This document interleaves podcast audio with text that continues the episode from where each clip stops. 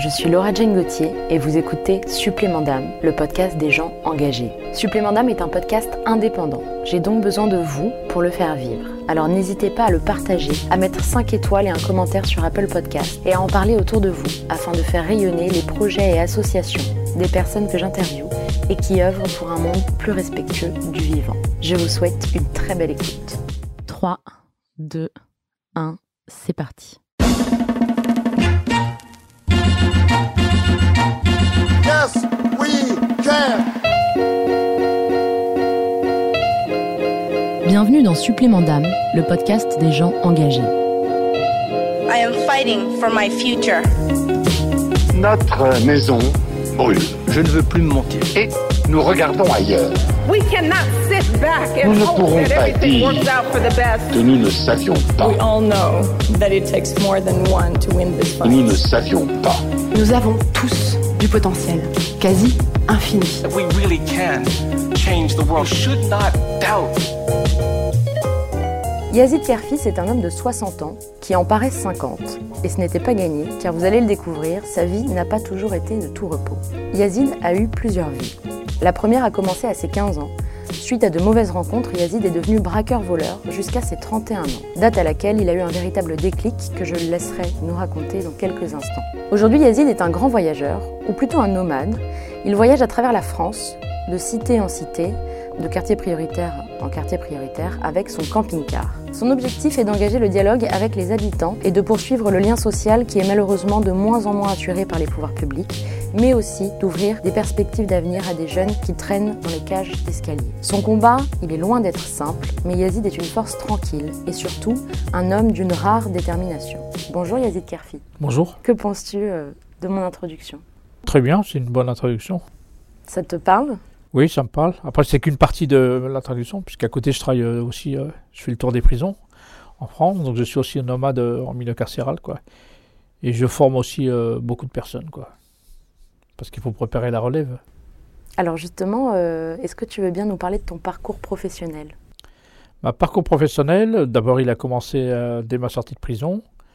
Alors peut-être qu'on va commencer par le début, euh, Parce parce, que qu'en fait, tu as, été braqueur-voleur. C'est un Oui, oui. métier. Alors est-ce que tu veux bien nous raconter comment t'en es arrivé à, à être braqueur? Bah, pourquoi je suis devenu, euh, enfin, pas que braqueur, mais délinquant, tout court, c'est plus large. Euh, parce qu'avant, j'existais pas, avant, j'étais rien du tout. Dans ma famille, j'étais le bon à rien. À l'école, j'étais un nul. On m'a dit que j'étais nul. Les policiers m'ont toujours traité de, de racaille et tout ça. Donc, j'étais rien, j'existais pas. J'aurais pu me suicider, je ne l'ai pas fait. J'aurais pu devenir un drogué, je ne l'ai pas fait. J'ai choisi la délinquance.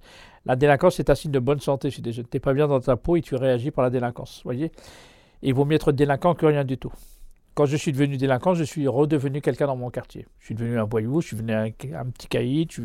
Quand tu passes au tribunal, euh, euh, tout le monde est là pour toi. Quand tu es dans les journaux parce qu'on parle des faits divers et puis tu es dedans, vous voyez, c'est une façon d'exister. Vaut mieux être délinquant que rien du tout. Donc c'était pour ça. Et puis en même temps, j'ai aimé la délinquance. La plupart de mes copains étaient des délinquants. Donc au bout d'un moment, c'était ma seconde famille. C'est une famille par défaut. Avec qui euh, je me sentais bien. Mais pour rester avec eux, il faut faire des conneries. Donc j'ai commis des délits aussi avec eux pour être aussi avec euh, la bande. Parce que tu existes dans la bande. Tu deviens quelqu'un, tu fais partie de la bande. tu es valorisé, tu es reconnu. Hein, a, puis il y a l'adr- l'adr- l'adrénaline, il y a de l'action. Donc forcément, euh, c'était pour moi une belle période. Et concrètement, vous, vous- ces mauvaises actions, vous faisiez quoi? Vous alliez casser euh, Ouais, dans pour les moi, c'était pas des mauvaises actions, c'était des bonnes actions. C'est des mauvaises actions pour les gens honnêtes, mais pour nous, les délinquants, c'était des belles actions. Bah, la plupart, non, moi, c'était des vols, des cambriolages. Après, c'était attaque à main armée, mais la plupart du temps, c'était surtout des beaucoup de, de vols et cambriolages, quoi. chez des particuliers? Particuliers ou alors des, des magasins, plus quand même des magasins, quoi. On allait voler le, le soir, quoi. Mais pour s'enrichir, hein, la, la délinquance, c'est un moyen de s'enrichir pour des pauvres. Donc, euh, c'est une solution. Donc vous y trouviez de l'argent ou des revenus, Oui, oui. mais aussi, comme tu le disais, une manière d'exister. Tout à fait, bien sûr, oui, oui, oui. Puis il y a la pression de la bande. La pression de la bande te pousse aussi à faire, quoi. Parce que si tu fais pas, on se moque de toi. Donc euh, il y, a, il y a ta réputation qui joue là-dedans. Donc euh, des fois, tu fais con- contraint et forcé euh, parce qu'il faut faire comme il faut suivre tout le monde. Si tu les suis pas, eh bah, oui, oui, on te stigmatise comme un faussard, comme un peureux. Euh, déjà, tu n'existes ni dans ta famille ni à l'école. euh, si tu n'existes pas dans ta bande, hein, qu'est-ce que tu fais, quoi? Donc c'est aussi euh, pour ces raisons, quoi. Et et t'en as fait combien des, des vols? Oh, Je sais pas, c'était tous les jours. Donc, pendant, disons, pendant 15 ans, j'ai fait plein de conneries. Et je faisais des, des conneries tous les jours. Donc, on, additionne, on additionne, ça fait beaucoup quand même. Vous vous déplaciez en France C'était Bah, n'importe où, oui, n'importe où en France, là où on était. Là où on était, beaucoup en région parisienne quand même. Puisqu'on était beaucoup en région parisienne, mais euh, un peu n'importe où, quoi. J'imagine que les gens qui écoutent, ils se demandent à quoi ça ressemble. Un, un braquage, vous étiez combien et il se passait Non, en braquage, maximum, c'est 3. Il y a des règles assez précises quand on est Ah bah, il y braqueur a des règles, déjà, il faut être sérieux, il faut arriver à l'heure. Euh, ce truc-là, faut pas avoir peur. hein. Même, même si tu as peur, tu y vas quand même. C'est ce qu'on appelle le courage. Le courage, c'est d'avoir peur et d'y aller quand même. Donc c'est ça, oui. Puis euh, il surtout, il faut être une- dans une bonne équipe, quoi. Avec, avec des mecs bien, avec qui tu peux compter. euh, tu sais que te- tu peux compter sur eux, quoi, bien sûr. Comment on sait qu'on est dans une bonne équipe? Bah, la réputation des personnes, hein. Certains, ils te disent, tiens, bah, celui-là, c'est un mec bien, euh, il balance pas, il est courageux, il n'a pas peur, il laissera pas tomber quelqu'un, des choses comme ça. Donc, euh, chacun a une réputation, on a chacun. un- C'est comme dans le travail honnête, il y a un CV, bah, c'est pareil, dans la délinquance, il y a un CV. Il y a, il y a ton histoire. Il y a tout ton. Que tu as fait dans ta vie et tout ça, donc il est au courant. Et donc, euh, c'est.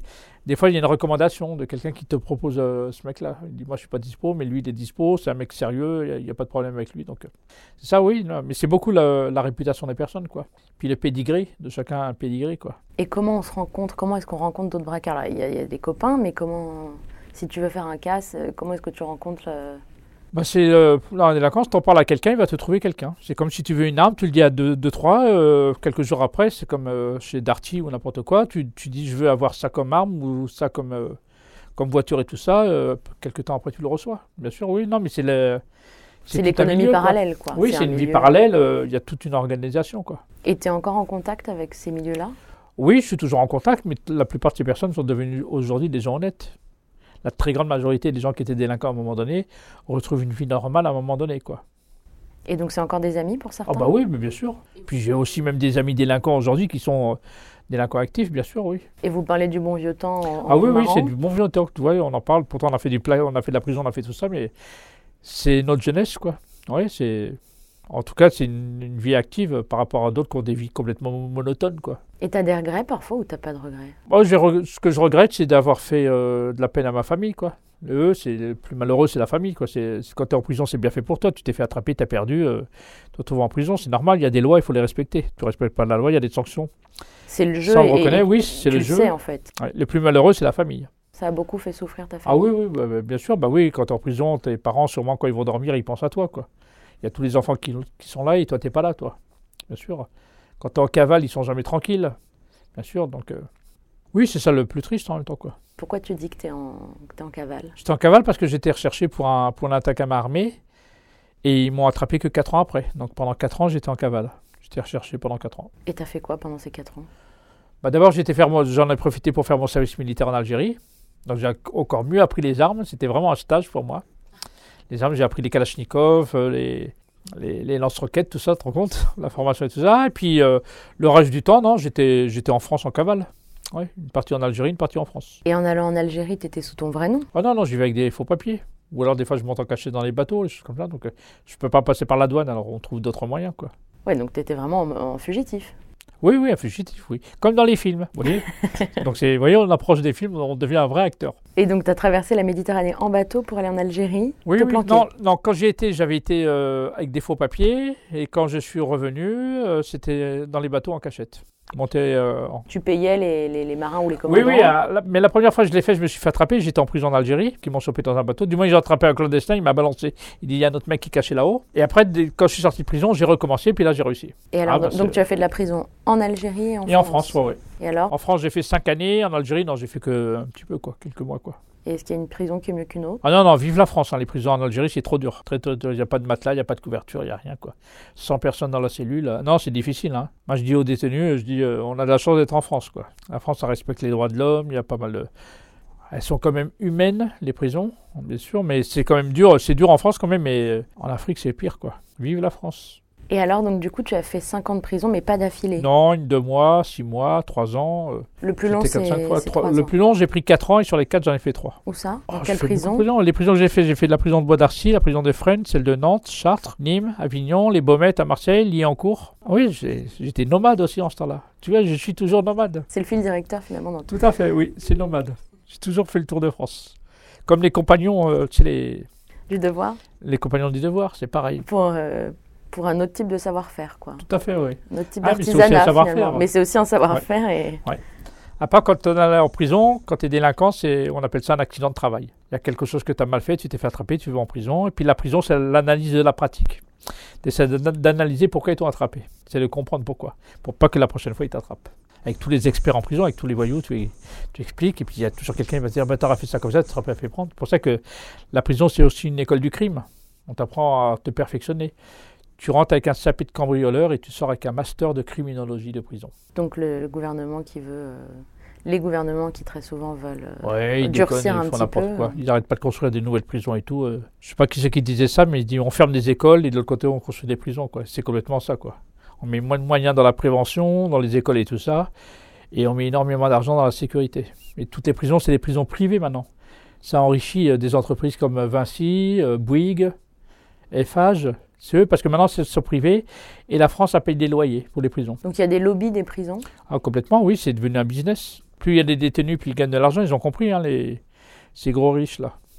Plus ils incarcèrent les pauvres, en grande majorité, puisque les riches vont moins. Les riches vont beaucoup moins en prison, et pourtant ils font des choses encore pires en même temps. Donc, euh, non, c'est devenu un business. Aux États-Unis, les prisons sont cotées en bourse. En France, ça, va devenir comme ça, quoi. Les prisons sont cotées en bourse. Ah aux oui, oui, bien sûr. Donc des fois, quand il y a, il y a moins de détenus, le, bah, le patron de la prison, il va voir le procureur, il dit, vous pouvez pas incarcérer un peu plus, hein, je suis en train de perdre de l'argent et tout. euh. Regardez, on n'arrête pas de construire des prisons en France.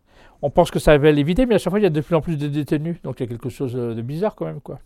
On construit pas des prisons pour les vider.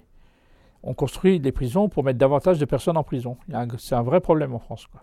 On parlait tout à l'heure, euh, quand on discutait avant cette interview, de Christiane Taubira, qui elle avait une autre approche, en tout cas essayait, sûr, alors, oui. avec toutes les limites qu'on connaît du système, sur le, sur le système carcéral justement. Euh, toi, tu l'as rencontrée, je crois. Oui, je l'ai rencontré parce que je fais partie de, euh, je fais partie des 20 personnes qui ont écrit les débuts de la loi pénitentiaire. Donc j'ai été nommé pour euh, travailler avec des, des procureurs, avec des juges, avec des psys, avec des policiers sur la loi pénitentiaire. Donc de la conférence de consensus là, je fais partie de ces personnes-là. Et c'est vrai que dans la loi Podobira, c'était euh, aujourd'hui il faut le vider les prisons et trouver d'autres peines que la prison. On peut trouver d'autres sanctions que la prison. C'est ça, donc, euh, parce que la prison, on a l'impression que c'est la peine de référence. Donc, il faut trouver. Donc, euh, si la loi Taubira était appliquée, aujourd'hui, les prisons se, se seront un peu plus vidées. Le problème, c'est que les juges ne veulent pas appliquer la loi Taubira. Ils incarcèrent sans arrêt. Ils libèrent peu. Parce qu'on a remarqué que les détenus qui sortent en emménagement de peine ou en conditionnel récidivent moins que ceux qui sortent en fin de peine. Puis on continue à peu accepter les conditionnels, beaucoup moins qu'avant. Donc il y a un problème, quoi. Et pourquoi? Bah, parce que les juges ne veulent pas appliquer la loi. Pourquoi? Taubira. Parce qu'ils parce que ils aiment bien la- ils aiment bien mettre les gens en prison. Parce que ils n'ont pas envie de prendre de risques. Imaginez que ils donnent un, un aménagement de peine ou une conditionnelle à un détenu et qui récidive. Le juge va tomber sur lui. On va dire mais comment ça se fait vous l'avez libéré? Donc euh, on- quand on prend pas de risque, on préfère les mettre directement en prison et on les libère qu'à la fin de la peine. Comme ça le juge il a il a pas il a, il a il a pas pris de risque ni rien. On va pas s'en prendre au juge en même temps quoi. Non c'est ça. Donc ils se protègent. Oui, ils se protègent, et puis, euh, et puis parce que beaucoup n'aiment pas le Taubira, bien sûr, bien sûr. Pourquoi? Il Parce qu'il y a beaucoup de juges de droite? Mais parce que le- ils ont l'impression qu'elle est en train de faire sortir tous les voyous de prison, des choses comme ça, c'est pas vrai, c'est pas ça en même temps. Donc, euh, c'est qu'elle a compris qu'il faut aménager la peine, parce que la prison a son côté criminogène. Il y a beaucoup plus de détenus qui sortent en, ré- en récidive que d'autres en même temps. Donc, euh, la prison a, a rempli pas ses deux fonctions. Elle a deux fonctions maintenir les personnes en prison. Elle le fait bien. Il y a très peu d'évasion. La deuxième, c'est la réinsertion, et ça, elle le fait pas très bien. On met pas suffisamment de moyens dans la réinsertion, Il y a les réinsertions. parce qu'on en met beaucoup dans la sécurité. Il y a le préventif aussi. Bien sûr, tous les préventifs. On est en train de fermer les maisons des jeunes, on est en train d'arrêter les, les éducateurs spécialisés, on doit supprimer tout ça. Donc, on- c'est-à-dire qu'on fait tout pour, pour que les gens euh, euh, font des conneries, quoi, en même temps, quoi. On- les- de toute façon, l'argent qu'on met dans la sécurité, c'est l'argent qu'on enlève de la prévention. Alors qu'il faut essayer de jouer dans les deux, quoi. Prévention, dissuasion, sécurité, ça va ensemble. Je voudrais bien maintenant que tu nous racontes donc ton parcours. Donc tu nous disais jusqu'à de tes 15 ans à tes 31 ans, tu as été voleur braqueur. Qu'est-ce qui s'est passé à 31 ans?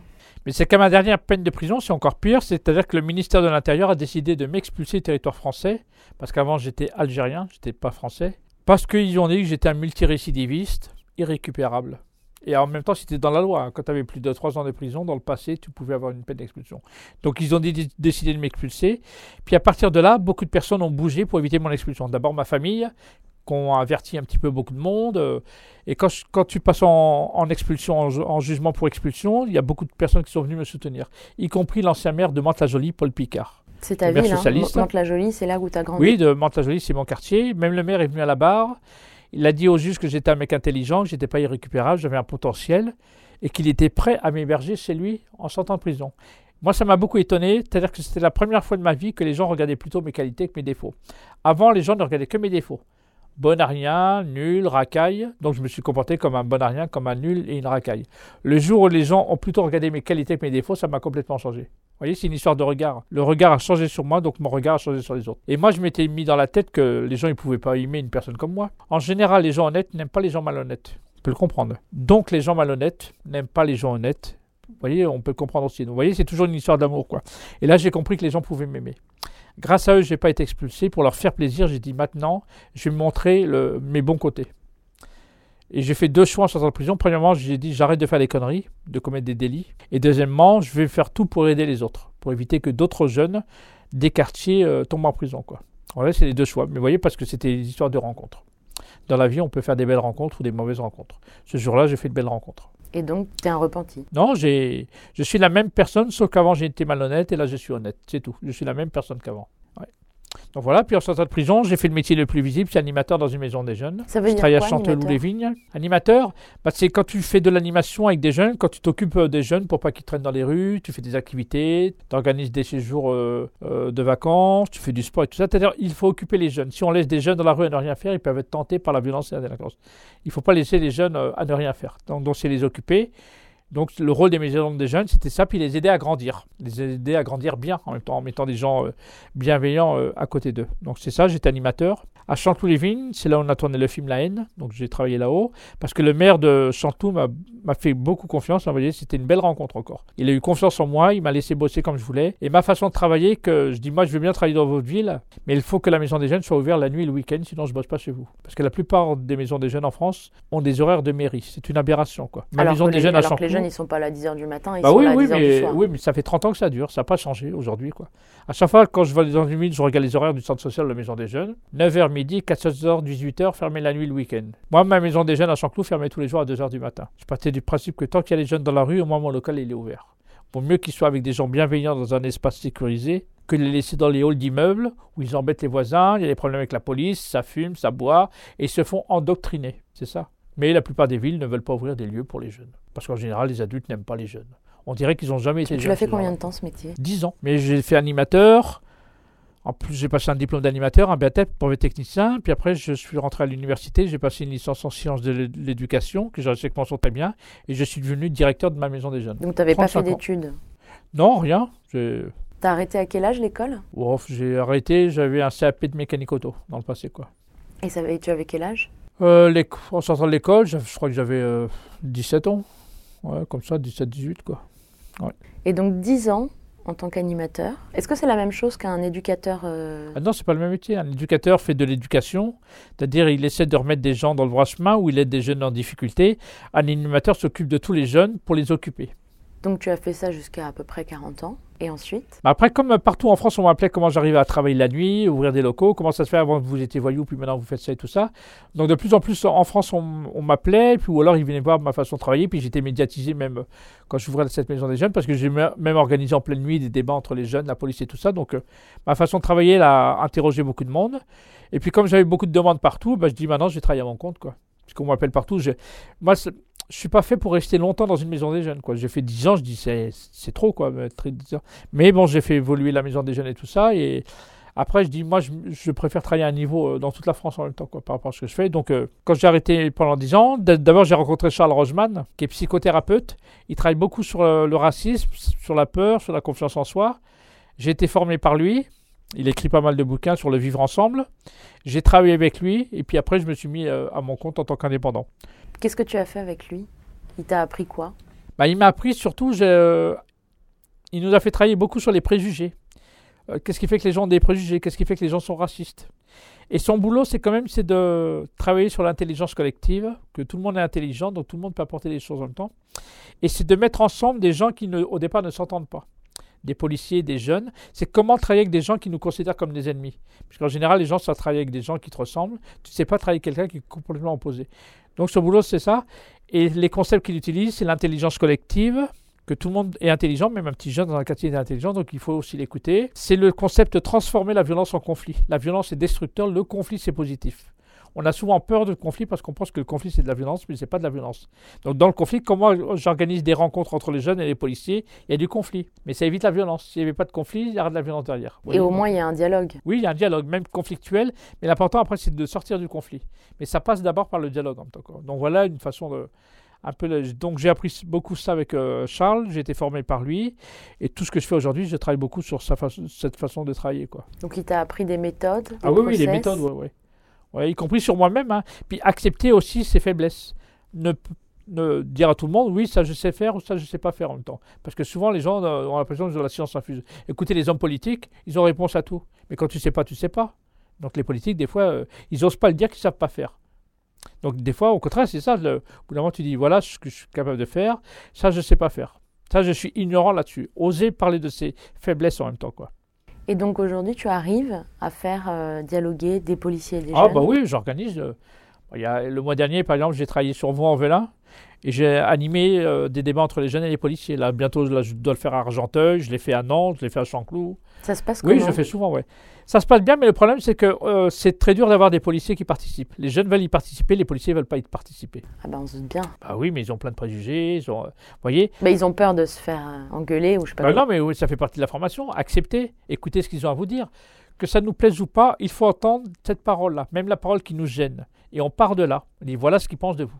Que ça soit vrai ou pas, mais on part de ça en même temps. Si on n'écoute pas cette parole-là, bah, parce que la violence gratuite, ça n'existe pas. Il y a toujours une raison derrière. Donc il faut d'abord écouter la logique des délinquants ou des personnes qui sont violentes, y compris les terroristes. Le mec qui fait un attentat, il sait pourquoi il le fait. Donc il faut écouter les terroristes. Parce que si on n'écoute pas, on ne saura jamais pourquoi, on ne saura pas comment agir là-dessus. Quand on les a écoutés, même si on n'est pas d'accord avec leur sujet, mais plus on va les écouter, plus on va comprendre leur logique et plus on va pouvoir agir. Souvent, on intervient auprès des personnes sans les connaître. Et forcément, c'est so- souvent voué à l'échec. Donc, acceptons d'écouter des gens qui, euh, que leurs paroles nous gênent. Beaucoup, bien sûr, nous gênent, en même temps, nous bousculent et tout ça. Donc, euh, parce que si on n'a pas compris pourquoi, on aura du mal à agir. Quoi. C'est ça, c'est. Vous voyez, ça, c'est dans ce que j'ai appris aussi avec euh, Charles, euh, savoir écouter ses ennemis. Et j'aime bien Nelson Mandela qui dit pour aller vers la paix, ce n'est pas avec ses amis qu'il faut dialoguer, c'est avec ses ennemis. Donc apprenons à discuter avec nos en- nos ennemis. Puis en fin de compte, ça c'est pas ses ennemis, c'est plutôt un malentendu, c'est qu'on n'a pas appris à se connaître. Quoi. C'est ça, c'est une méconnaissance de l'autre. Et alors, un, débat, ça donne quoi? Évidemment, chaque débat est différent, mais ça commence comment et ça finit comment Bah, C'est-à-dire que chacun a des, a des choses à dire à l'autre, des critiques sur l'autre. Il dit vous avez le droit de critiquer l'autre. C'est-à-dire c'est la parole, elle est libre. Vous avez le droit de dire tout ce que vous voulez sur l'autre. Vous ne serez pas condamné par rapport à ça. euh, il ne se passera rien derrière. Tout se dit euh, dans cette réunion. Donc, c'est déjà euh, de créer un cadre de oui, confiance. euh, c'est-à-dire on remet de la, c'est, de la démocratie en vrai. La démocratie, au sens noble du terme en même temps. Euh, que chacun accepte de dire ce qu'il veut sur l'autre, de critiquer l'autre et tout ça. Et, ça ne le blessera pas puisque la personne elle, est prête à entendre cette parole-là qui nous dérange en même temps. Sans que la personne réponde euh, au tac au tac, mais euh, écoutez, écoutez cette parole-là en. Puis après, apprenez à répondre par rapport à ça. Mais il faut partir d'abord de, ce que pense l'autre en même temps. Quoi. En France, on n'est pas prêt à le faire. C'est pour ça que la société n'avance pas, on avance. On fait semblant, on n'arrête pas de parler de personnes sans les rencontrer. Tu as travaillé combien de temps avec cet homme, ce psychothérapeute? Non, Bon, non j'ai travaillé un an seulement. J'ai été formé à peu près pendant un an avec lui, mais j'ai lu tous ses livres, tout ça. Pour moi, c'est un. enfin, oui, c'est un, à mettre à penser. Bien sûr, toute ma façon de travailler, est là-dessus. Et je crois vraiment à sa façon de, faire en même temps. Je, comprends maintenant pourquoi cette société ne fonctionne pas. C'est parce qu'ils n'ont pas été formés là-dessus. Quoi. Je pars toujours du principe que le problème des jeunes, c'est d'abord un problème d'adultes. Tant qu'on n'a pas réglé les problèmes chez les adultes, on ne réglera pas le problème des jeunes. Donc tout le boulot à faire, c'est pas auprès des jeunes, c'est auprès des adultes. Il faut changer le comportement des adultes. Tu me parlais également euh, tout à l'heure d'un autre homme qui a été une vraie rencontre, qui est, qui est maire, qui était maire à l'époque en tout cas, et qui t'a encouragé à écrire un livre. Non, bah, le maire de Mantes m'a beaucoup aidé, c'est-à-dire qu'il m'a sauvé de l'expulsion. Je devais être expulsé en Algérie, il, est venu euh, me défendre et tout ça. Après, il y a une autre personne, le directeur de la mission locale de Voilà, Mantes-la-Jolie. une C'est-à-dire bêtise. qu'en sortant de prison, moi, j'avais pas le droit de travailler. C'est une aberration. Interdit de travailler. Je sortais de prison, quoi. Toutes les semaines, j'allais pointer au commissariat. Toutes les semaines. Je vous dis pas comment les policiers se comportaient avec moi. Pourquoi tu n'avais pas le droit de travailler? Mais parce que j'étais, j'ai pas été expulsé, mais j'étais assigné à résidence pendant un an. Et l'assignation à résidence, ça t'empêche de travailler. Donc c'est une aberration, tu sors de prison, tu vas pointer toutes les semaines au commissariat et puis tu n'as pas le droit de quitter Mantes-la-Jolie. Et il se passait rien dans ta vie? Eh ben non, c'est pour ça que le maire de Mantes n'était pas d'accord du tout avec ça. Puis le directeur de la mission locale, il m'a proposé de travailler bénévolement à la mission locale gratuitement. Parce qu'en en prison, j'avais passé un diplôme de comptable. Il m'a proposé de tenir la comptabilité de la mission locale. Et en échange, il me donnait un petit peu d'argent de poche, puisque je n'avais pas du tout d'argent. Et c'est ça qui m'a fait aussi intéresser par le, le travail social, quoi. Vous voyez, c'est les personnes qui ont cru en moi. C'est ça qui m'a changé, quoi. Enfin, toutes ces personnes, le maire, le maire de Chantou, le maire de Mantes, Roseman, euh, Guérinet, tout ça ont fait euh, ce que je suis devenu aujourd'hui, quoi. C'est pour ça que dans la vie, c'est des histoires de rencontres. C'est pour ça que la médiation nomade, c'est de, c'est des rencontres. Alors on va y venir. Euh, après, euh, après donc le psychothérapeute, après, j'ai travaillé euh, en indépendant.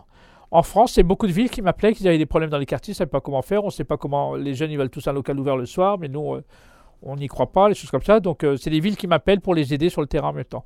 Ils ne savent pas travailler avec des publics difficiles comme ça. Ils sont ou ils ont une appréhension, ou alors, il n'y a pas que les maires et tout ça, mais c'est aussi les acteurs sont en difficulté. Donc, je leur apprends à comment travailler là-dessus.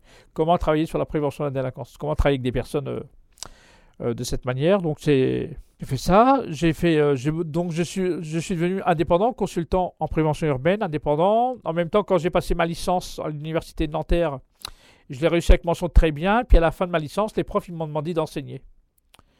Donc euh, à la fin de ma licence, je suis devenu enseignant à l'université. c'est une première en France de, de terminer sa licence et de passer de je termine ma licence Ah oui, à je suis enseignant. Ils m'ont sauté dessus les profs. Ils m'ont dit, vas-y, il faut que tu enseignes. Je dis, mais non, je suis bon à rien. Moi.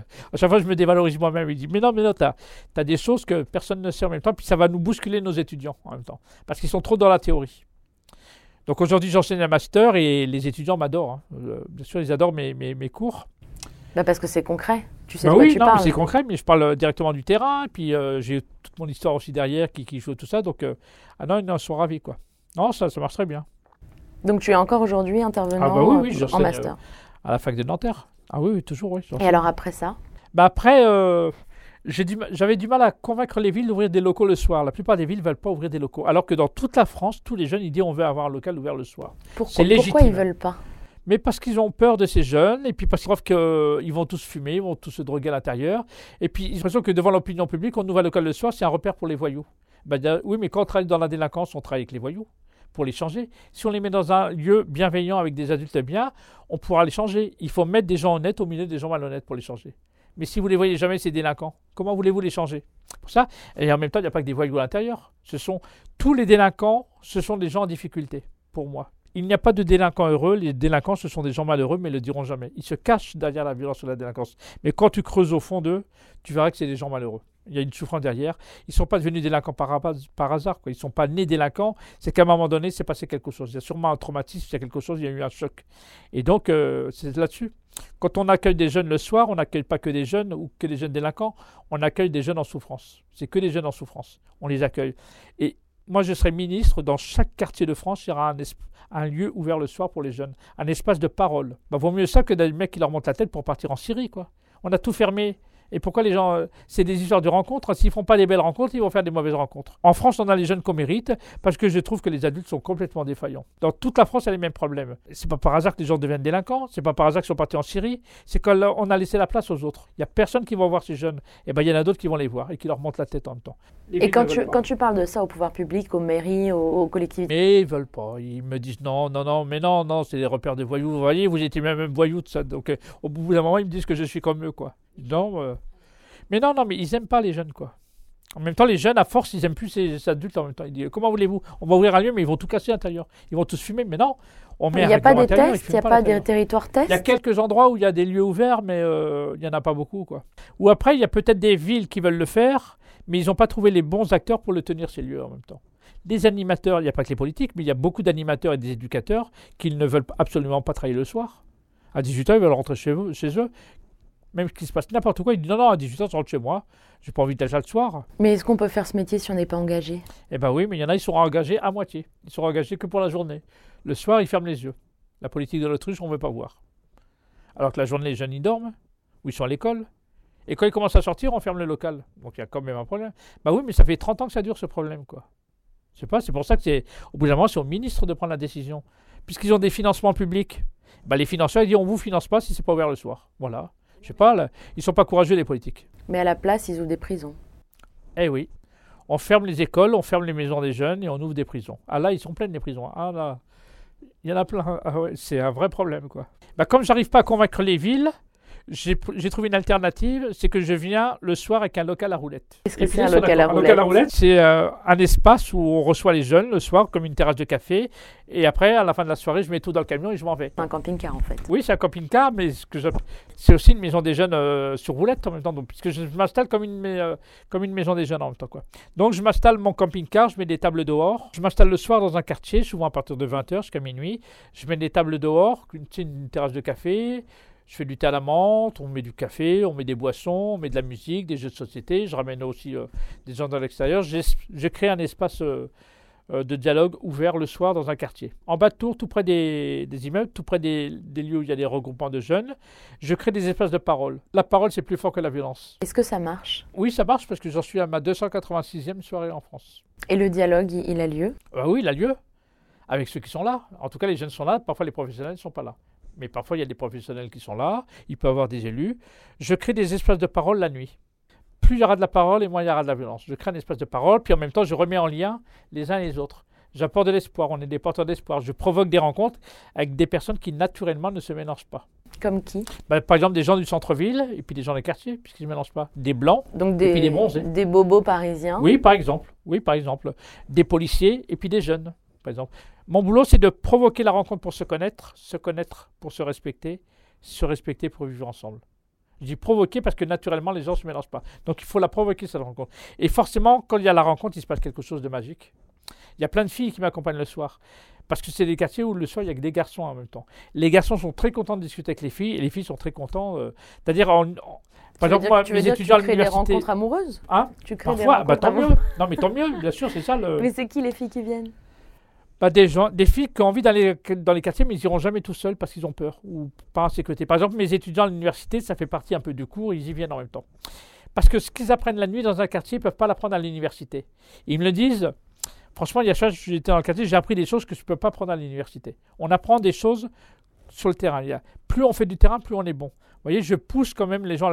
Et comme moi, j'interviens dans plein d'écoles de travail social en France, et puis je suis sur, euh, dans les réseaux sociaux, sur, sur Facebook, donc les gens le savent en même temps. Donc c'est pour ça qu'ils ont tendance euh, à venir, quoi. Très concrètement, comment ça se passe? Tu, Ça, tu l'as dit, tu tu- tu- tu- tu t'installes à un, endroit bien précis, tu ouvres euh, le camping-car avec des tables, des chaises, des jeux de société. En début de soirée, c'est plutôt des familles? Oui, c'est beaucoup d'enfants, surtout des enfants, des, des mères de famille, des parents. Et puis au fur et à mesure dans la soirée, les petits rentrent, et puis il y a une autre population qui arrive, ce sont des plus grands. Et puis plus tu restes tard le soir, plus tu as les jeunes, euh, parfois les plus difficiles ou les plus cassés, quoi. En même temps, c'est les plus. euh, Ils viennent naturellement à, à vous? Bah, quand tout est fermé, ils voient de la musique, ils voient qu'il y a une bonne ambiance, ils ont tendance à venir, quoi. Ils viennent même pour prendre un verre, et puis au bout d'un moment, en fin de compte, ils y restent. Ils prennent un verre, je leur dis pas bonjour, est-ce que vous voulez un verre? Ils prennent un verre, puis en fin de compte, ils sont contents, et puis ils sont contents de parler. Il dit au moins, c'est bien parce qu'au moins, on m'a laissé parler, quoi. Mais en même temps, ils- c'est important parce qu'ils savent que le, soir, ils s'ennuient, il n'y a rien, quoi. Il dit franchement, c'est bien ce que tu fais, nous ici, il n'y a rien pour nous, c'est comme ça, puis toi, tu es là avec nous ce soir. euh. Donc après, je dis oui, mais maintenant, il faut essayer de convaincre la ville. euh, qu'il faudra qu'ils ouvrent des lieux. C'est pour ça que je dis aux animateurs, aux éducateurs, ou le maire, s'il vient faire un tour, vous voyez, les jeunes sont là. Mais demain, moi, je vais partir, il n'y aura plus rien pour les jeunes.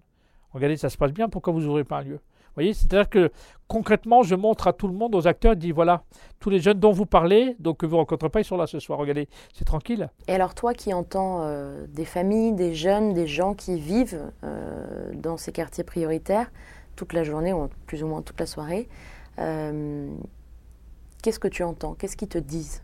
Est-ce que tu les sens en, en- en alerte, en détresse? Oui, en détresse, mais ils ne croient plus en rien. Ils ne croient plus aux adultes, ils n'aiment pas les adultes. Euh, J'ai l'impression que les gens ne les aiment pas, ils parlent d'amour. Ils disent de toute façon, les gens ne nous aiment pas. hein. Ça, ils me le disent euh, régulièrement. Euh, ils se sentent très stigmatisés, très euh, déconsidérés, ils disent notre parole ne vaut rien du tout. Ça- donc c'est ça. Donc, et donc, de fu- fur et à mesure, la colère se transforme en haine. Et à un moment donné, ils passent à l'acte. Voilà, ça, c'est de la souffrance qu'on écoute le soir en même temps. Après, ils sont pas tous comme ça, donc sans généraliser, mais il y a beaucoup de personnes qui vont pas très bien sur l'espace public quoi, en même temps. Quoi. Et quand Non, tu dis, ça, quand tu dis, il passe à l'acte. Bah, dans la délinquance ou même dans, dans les attentats, bien sûr.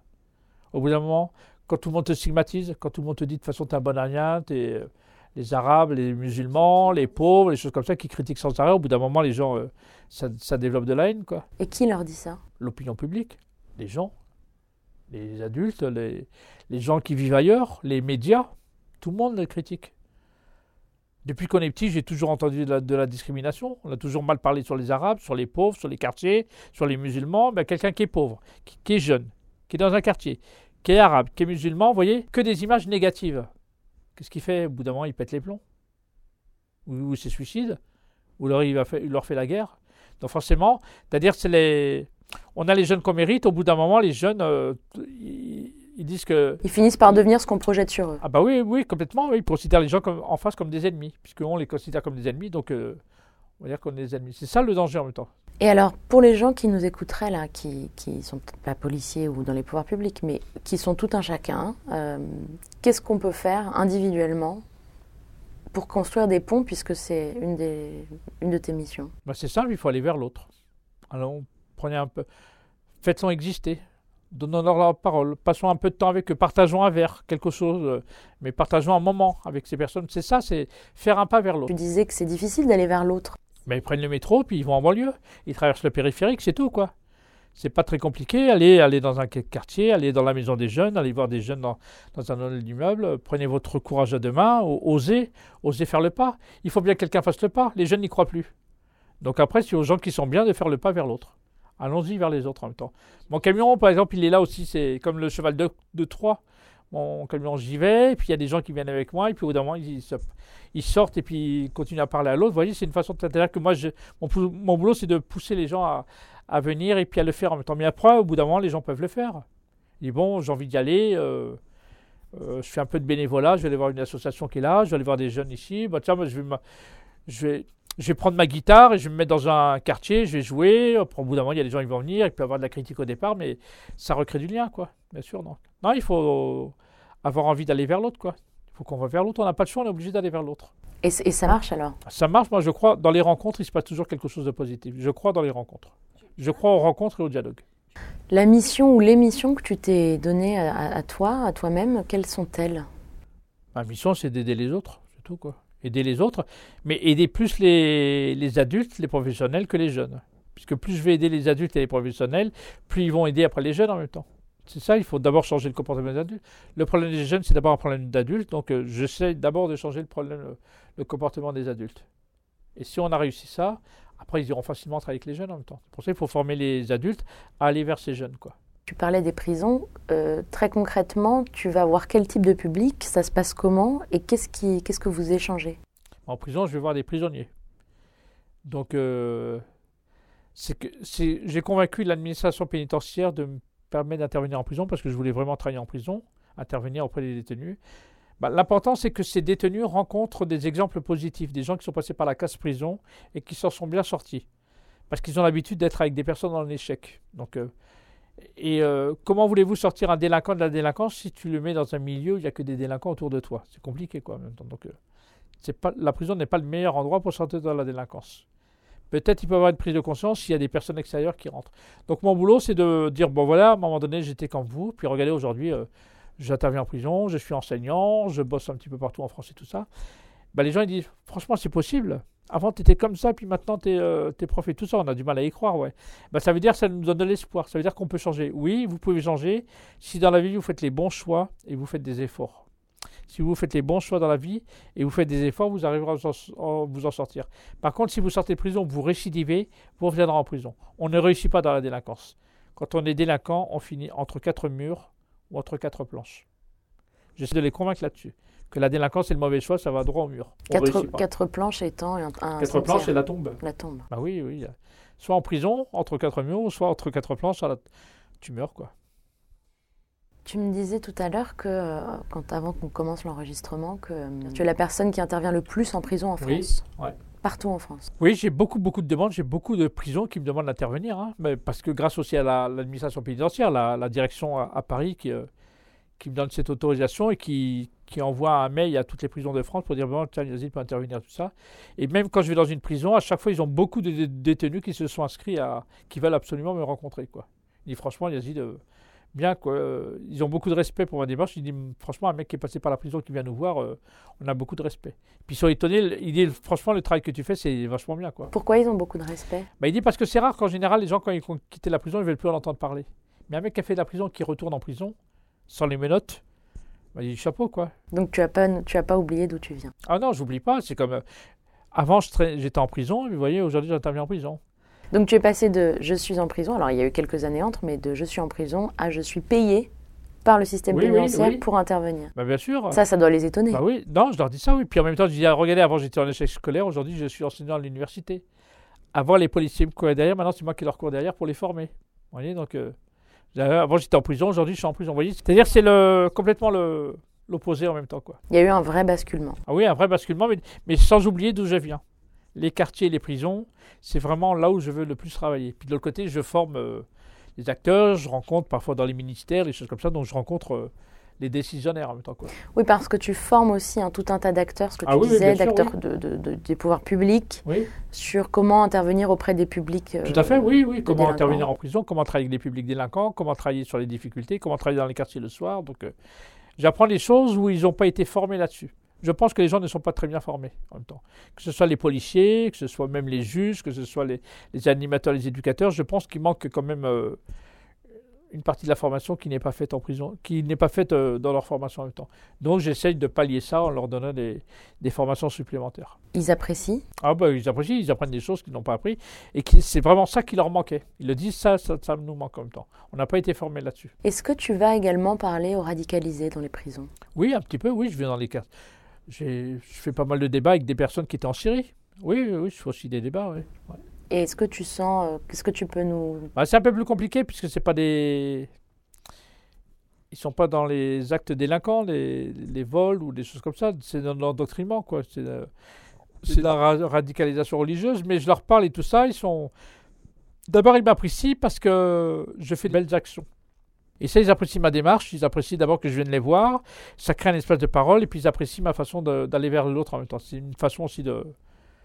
Disons que c'est mon. Je leur dis, c'est mon jihad à moi. En jihad, c'est de il faut occuper le terrain, il faut aller voir les autres, il faut parler aux autres, il faut convaincre, des choses comme ça. Donc, euh, voyez, ils apprécient mon engagement, quoi, mon engagement positif, que je suis un bienveillant, quoi. Parce qu'eux, ils étaient d'être un bienveillant, un bienveillant, mais à l'envers. Ils te parlent de, de, de, de leur endoctrinement, ils sont conscients Non, pas trop, pas trop. Non, ils n'en parlent pas parce qu'ils sont en difficulté avec ça. Ils, euh, ils sont endoctrinés, mais euh, du mauvais côté, quoi. Ils connaissent des fois pas grand-chose de la religion, par exemple, pour certains, choses comme ça. euh. non, ils sont en recherche d'identité, recherche d'existence. Puis on leur a menti, quoi. On leur a dit que si tu fais ça, tu iras au paradis, alors qu'en fin de compte, on, on va plutôt en enfer, quoi. Et il y en a qui se rendent compte de l'absurdité. euh, Oui, ils s'en rendent compte, mais sans le dire en même temps. Ils ils veulent pas le dire, tout ça pour montrer. euh, Il y a un peu de honte. Ouais, pour certains, oui, bien sûr, oui. Oui, il y en a qui ont de la honte, il y en a qui disent, euh, en fin de compte, on s'est trompé, euh, on s'est fait avoir et tout ça. Non, bien sûr. Ouais. En même temps, ils ont les boules d'être enfermés en même temps, donc ils disent, on n'est pas que des... On a, on a...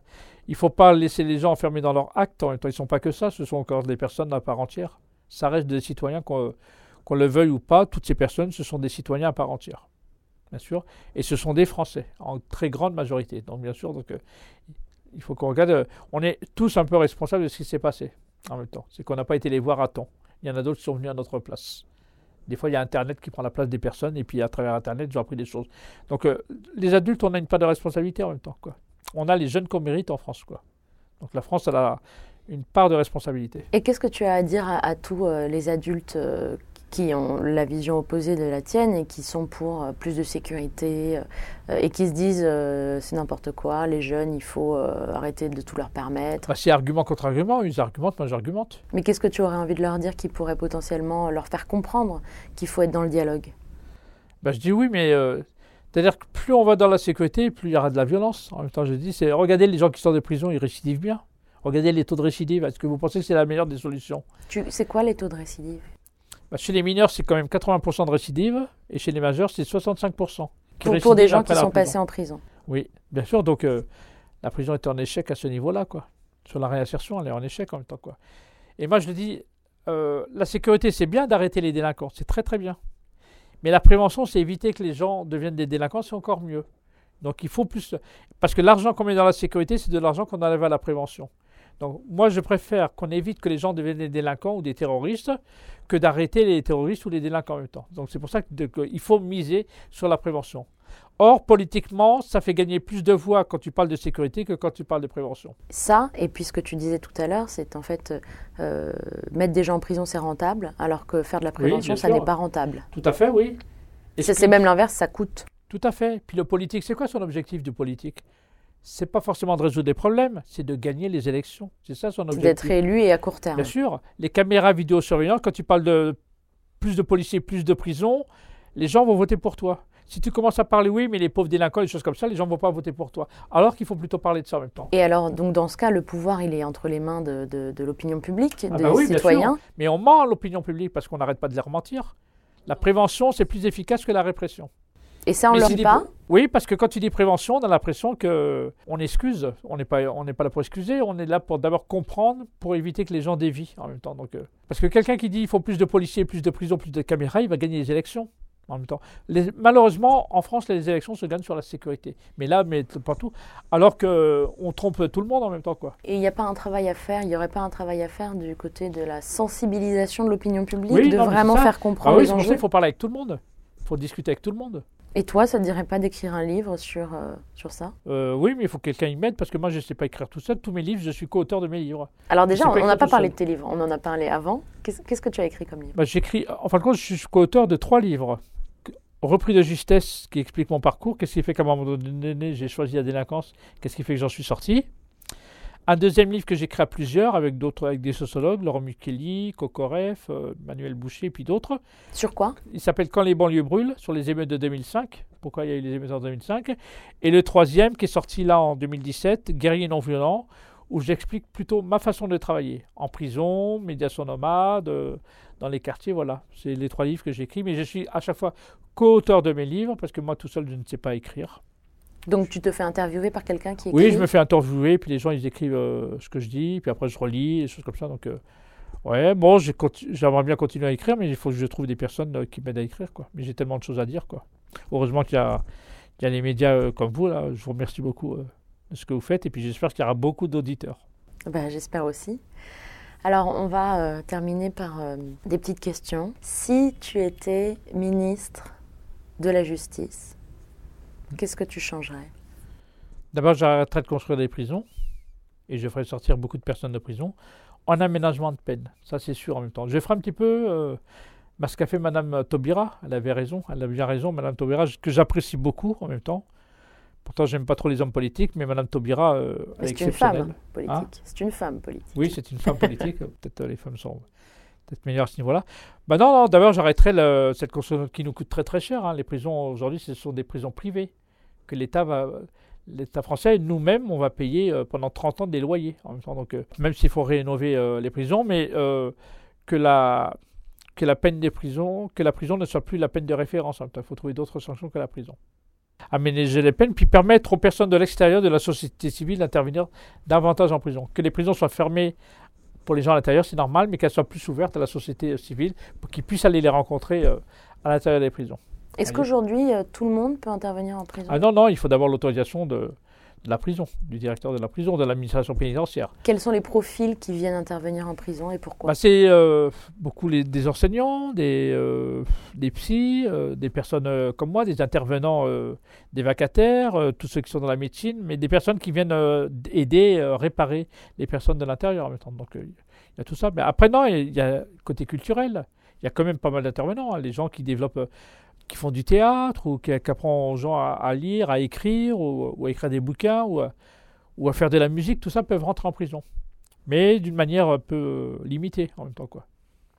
Bien sûr. Mais c'est bien. La, la pénitentiaire, même de la critique, la pénitentiaire a, a quand même beaucoup évolué. Elle a davantage ouvert les portes euh, pour les gens de l'extérieur. C'est très très bien en même temps, quoi.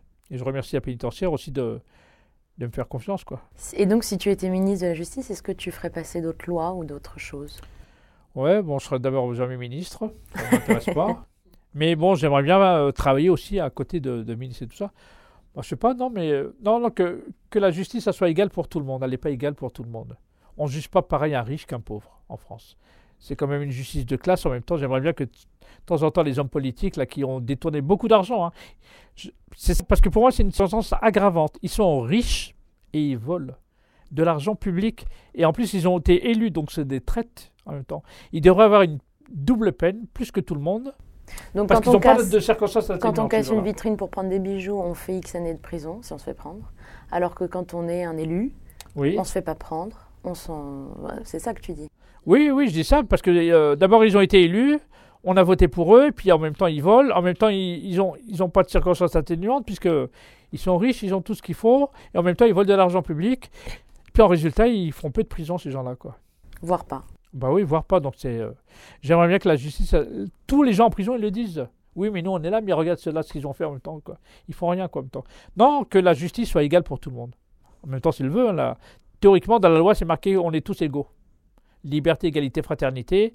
J'aimerais bien qu'on s'approche de ça un jour quoi. Liberté, Est-ce égalité, qu'il y, a quand même, fraternité. est-ce qu'il y a quand même des hommes et des femmes politiques qui font leur boulot? Ah oui, non, bien sûr. Oui, je généralise pas. hein. Il y a des. Oui, il, faut... il y en a qui font bien leur boulot en même temps, mais qui sont parfois euh, euh, un peu dépassés. Ils dépendent d'autres politiques, des choses comme ça. Non, non, non, il y en a. Je ne veux pas généraliser, mais il y a une partie des politiques euh, qui ne devraient pas être élus. Je prends juste un exemple. Quelqu'un qui a un casier judiciaire, il ne peut pas travailler dans une mairie. Et puis des élus qui ont des casiers judiciaires, ils peuvent être maires, ils peuvent être euh, députés, ils peuvent être tout ça. J'en connais plein. Moi, je suis de Mantes-la-Jolie. Pierre Bédier, qui est le président du département des Yvelines, il a été condamné plusieurs fois. Il a été maire, il est aujourd'hui euh, président du conseil départemental. Donc dans la loi, on peut être élu et avoir un casier judiciaire, mais, Mais on oui, oui. mais on ne peut pas être employé d'une mairie. Oui, mais de l'autre côté, euh, quelqu'un qui a un casier, il y a plein de boulot qu'il n'a pas le droit de faire. Donc c'est pas normal. Il faudrait que ça soit pour tout, pareil pour tout le monde, quoi. Oui, c'est une injustice, quoi. Et ça ne doit pas donner envie Mais aux, mais gens dans les prisons d'arrêter parce qu'en fait, Ouais, ça crée de la colère Bah oui, euh, euh. contre le système. Bah, tu regardes Sarkozy, Chirac, Balkany, Pierre Bédier, euh, euh, Dassault, enfin, ils ont tous des casseroles et tout ça. Puis ils sont toujours tranquilles. Ils arrivent à reculer leur procès 30 ans plus tard et tout, puis après ils disent Mais pourquoi le juge pour les affaires d'avant tout ça Donc, euh, voyez, on, trouve on leur trouve toutes les circonstances atténuantes. Non, mais c'est ça que les gens, c'est pour qu'il y a aussi les manifestations des Gilets jaunes et tout ça, c'est que il y a trop d'injustice en même temps. quoi. En même temps, la société, elle est comme même. Moi, je ne suis pas dans la victimisation ni rien. Je continue à avancer. Je dis à tout le monde, on avance, même si la société, elle est comme ça. Oui, et puis alors en plus pour les Gilets jaunes, on va pas refaire le débat, mais il y a une... ils considèrent que les élites au sens global sont complètement hors sol et, et vivent à des milliers de pré- kilomètres de préoccupation de, de, Oui. de- de ce que, les- Oui, ce mais que c'est eux pas, vivent. c'est pas toujours vrai. Quoi. Il, y a des, il y a des élus qui font très très bien leur boulot. Très très bien en même temps. Moi, j'en ai vu et tout ça, mais dans tous les métiers en même temps. Donc, euh, il faut jamais généraliser. quoi. Il y en a un paquet qui, qui, qui déconnent complètement. Et puis, il y en a qui sont très honnêtes. Ils font vraiment, c'est des gens euh, engagés, tout ça. quoi. Tu parlais tout à l'heure de ta famille, euh, à qui que ça a fait souffrir de, de tes premières années de jeunesse, euh, où, où tu- où je cite, tu étais du mauvais côté et délinquant. Est-ce qu'ils sont fiers de toi aujourd'hui, de Ah ton oui, tous. parcours? Mais tout le monde, hein, même les anciens flics qui m'arrêtaient avant, tout le monde est fier euh, de moi. Bah oui, ils sont étonnés. Franchement, ce que tu étais avant, ce que tu es devenu aujourd'hui, franchement, euh, chapeau, quoi. Oui, non, tout le monde. Et est-ce que tu as une vie de famille? Ah bah oui, je suis marié, j'ai trois enfants. Tu leur dis ça en prison? Pardon? Tu leur, Ils te posent la question en prison? De la prison Est-ce que, tu, de, oui, est-ce que tu as une famille Ils te posent cette question? Ah oui, non, mais bien sûr, parce qu'ils s'intéressent à moi. Donc au bout d'un moment, ils commencent à me parler des choses euh, privées, tout ça. Oui, je leur dis. Mais ils oui. se posent cette question de aujourd'hui, j'ai, je dis n'importe quoi, à 27 ans, je suis en prison. Est-ce que je vais quand même pouvoir construire une vie de famille? Bien sûr, oui, non, mais ça fait une part... C'est une des raisons de la sortie de la délinquance. Beaucoup sortent de la délinquance parce qu'à un moment donné, ils tombent amoureux. Ils créent une famille, une famille stable, ils ont un travail stable, ils ont un domicile. Le rêve de tout le monde, y compris les délinquants, c'est d'avoir une vie de famille, une femme, des enfants, un travail à domicile. C'est ça qu'ils veulent en. L'argent, au bout d'un moment, ils l'oublient complètement. hein. Ce qu'on veut, c'est ça. On veut être libre, on veut avoir une femme, des enfants, un petit peu comme tout le monde, quoi, ressembler un petit peu à tout le monde, puis avoir une vie tranquille. On en a marre de cette vie de, de voyous, tout ça. C'est ça leur rêve à tout le monde, quoi. Quand on arrive à avoir ça, on arrive à s'en sortir. Pour ça, je dis, il faut avoir une vie de famille stable. hein, que tu sois bien dans ta famille en même temps. Quelqu'un qui n'est pas bien, au bout d'un moment, il y a des risques de récidive. C'est un peu comme une addiction, puisque tu parles de récidive. Est-ce qu'il y a un côté un peu addictif Oui, mais bien sûr, parce que c'est le. Parce qu'il y a le milieu où on a vécu, on a vécu avec ces gens-là, donc on les connaît, parce qu'on sait qu'il y a des vraies valeurs aussi euh, euh, dans la délinquance, et puis il y a l'adrénaline, il y a de l'action, il y a tout ça que tu ne trouves pas forcément dans la vie honnête. la vie honnête, elle est parfois monotone. hein. Moi, je les vois, les gens qui prennent le train, euh, matin, ils sont tristes, ils font tous la gueule, quoi. Tristes, métro, boulot, dodo. Enfin, il y en a beaucoup, ils n'ont pas envie de ressembler à ça, quoi. Ils disent, c'est pas, pas une belle vie, en même temps. Moi, vous voyez, je fais un boulot agréable, hein. je voyage partout, des choses comme ça. Partout, euh, j'ai le tapis rouge quand j'arrive quelque part. Je ne sais pas si j'aurais moi-même accepté de travailler à l'usine. Peut-être que j'aurais pas voulu, je voulais. Vous voyez, il y a des vies qu'on ne veut pas avoir en même temps. Le, le meilleur pour tout le monde, c'est de faire un boulot qui te plaît. Mais il y en a plein, on fait des boulots, euh, on le fait parce qu'on est obligé de travailler en même temps. Quoi. Donc, vous voyez, il y en a qui, évitent de, de rentrer dans la vie honnête parce qu'ils ne veulent pas tomber dans ce type de vie. quoi. C'est l'image qu'ils ont de- du travailleur. Le travailleur, c'est le travailleur pauvre qui travaille à la chaîne, euh, dans un travail sale, avec un patron, des fois qui. euh, Enfin, les rapports se passent pas bien. Donc, ils ont que cette image, alors qu'on peut aussi faire un boulot euh, beaucoup plus passionnant. Quoi. Ma dernière question, Yazid, c'est qui voudrais-tu voir dans ce podcast, dans un prochain épisode? Et donc la seule chose à savoir, c'est que ça doit être une personne engagée. J'aimerais bien que ce soit Charles Roseman, qui est psychothérapeute et tout ça. Il a beaucoup, beaucoup de choses à dire. On a beaucoup à apprendre de lui en même temps. Donc, euh, parce qu'il travaille, il faut vraiment travailler. Le plus important aujourd'hui, c'est travailler sur le vivre ensemble, quoi, sur les relations entre les uns et les autres. C'est ça le plus important. Donc, euh, et lui, il travaille beaucoup sur le, le vivre ensemble, savoir vivre ensemble. Et il exerce encore? Oui, il exerce euh, toujours. Comme il n'est pas toujours très demandé en France, il travaille beaucoup à l'étranger, mais il est demandé dans plein de pays en dans, dans le monde. Il parle, euh, je ne sais pas combien de langues différentes. et. Dans les conflits, il travaille au Congo, entre les Tutsis, les Hutus. Il a travaillé en Tchétchénie, il a travaillé aux États-Unis dans les ghettos, en, en Afrique du Sud et tout ça. Et en France, on ne le sollicite pas trop parce que son boulot, quand même, c'est de critiquer les institutions qui déconnent, les politiques et tout ça. Et on a du mal à entendre cette parole. Et je pense que c'est important d'entendre cette parole. Donc, je. J'aimerais que Charles Roseman, euh, je vous donnerai ses coordonnées si vous voulez, j'ai tous ses numéros et tout ça, donc euh, ça peut être très très bien quoi. Merci infiniment, Yazid. Merci à vous.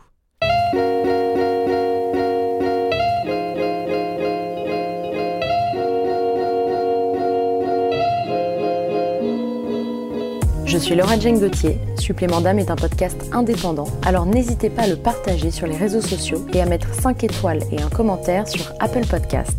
Je tiens à remercier chaleureusement les hôtels Maurice Urand qui me mettent à disposition une chambre pour l'enregistrement de mes épisodes.